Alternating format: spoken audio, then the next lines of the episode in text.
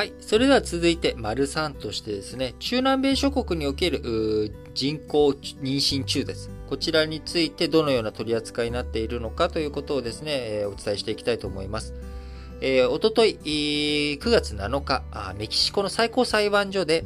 人工妊娠中絶、こちらを犯罪とみなしているのは憲法違反だとする判決が全会一致で、えー、下りました。あどういうことかというと、もうちょっとね、言葉、あのー、整理すると、最高裁判所、えー、すなわち人工妊娠中絶してもいいんだよという、まあ、こういった判断が下ったということで、えー、欧米の主要メディアが、えー、報じたということになっております。えー、中南米、の国々というのはですね、カトリックの人たちが多いです。でカトリックというのはですね、基本的に、えー、人工妊娠中絶、原則として禁じています。えー、これね、前、あの、テキサス州、アメリカのテキサス州で、えー、人工妊娠中絶、こちらを制限する、実質禁止にする法律が、州法が発行したことに関係して、えー、お伝えしましたけれども、えー、妊娠、中絶、賛成というのは、えー、プロチョイス、えー、その女性のね、選択する権利、産む権利を、えー、認める、尊重するという話であり、えー、中絶禁止を唱える人たちというのは、プロライフ、えー、受精卵の生命、この生命を尊重するんだという、まあ、立場にあるわけですね。でカトリックというものは、えー、受精卵から、まあ、すでにもう人間なんだ。そこから人なんだと。えー、その人を、えー、他の人がですね、たとえそれが親だろうが、母親だろうが、その人が、あこう、殺す、中絶する、それは殺人だという、まあ、こういったあ解釈、考え方を持っているということになっています。えー、なので、えー、カトリックの多い国々ではですね、えー、人工妊娠中絶というものを原則として禁止しているという動きがあり、メキシコについてもですね、えー、中絶、首都メキシコシティなど限られた地域のみが中絶が合法で、えー、それ以外のところでは中絶が犯罪とされているわけです。で、えー、特に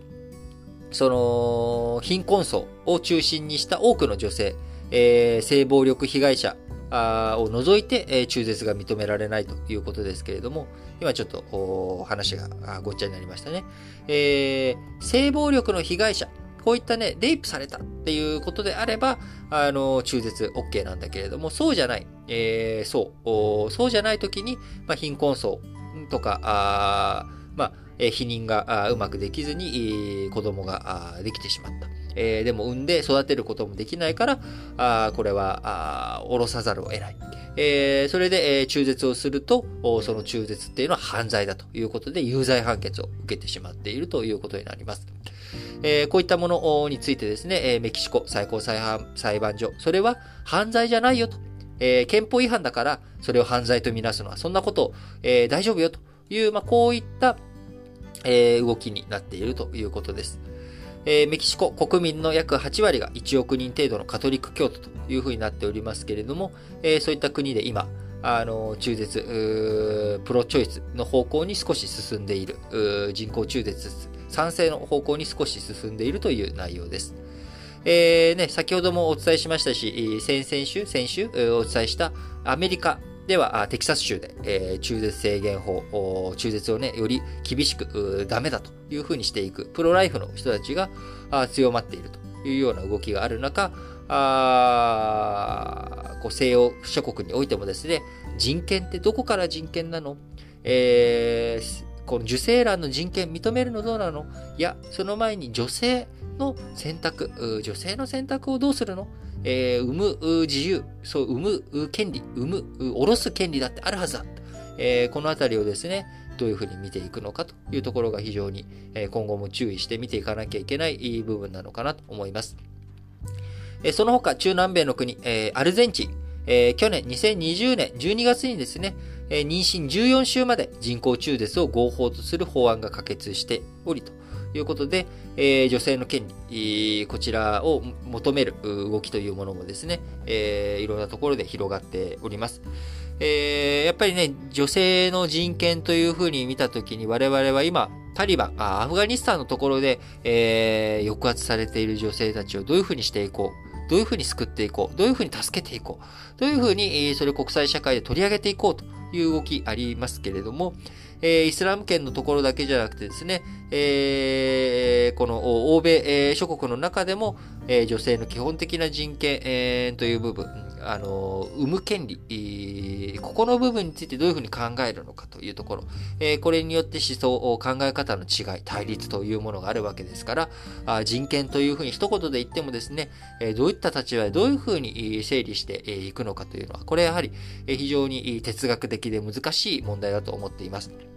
なので、えー、これからの時代にですね、僕はますます、えー、哲学や宗教観、えー、倫理観、えこういったものが非常に大切になってくると思っています、え何かが正解だというわけではなく、やっぱりそこに自分たちがどういうふうに整理して、え向き合っていくのか、その中で今の社会としてどうそれを整理、選択して、え制度にしていくのか、こういったところがですね、えー、非常に求められていく時代なんだなということを考えていく上で、えー、まあ、日本国内だとですね、あんまりその中絶に対してそれが犯罪だというような認識、えー、中絶がね、え受精卵の生きる権利を奪っている、なんていう考え方をする人たちが基本的には少ないので、えー、まあ、そうなっているわけ、えー、特にね、大きな問題を日本で秘めているわけではないですけれども、世界に目を転じたときに、えー、それが問題になっている国々があるんだな、えそういったところを理解していくことが、え日本の中の別の対立があるような内容についてですね、考えていく、そういった視座、視野を広げていく上、視点を広げていく上でも、えー、積極的に海外のこういった、えー、いろんな対立の話題というものもね、ぜひ取り上げていきたいと思っています。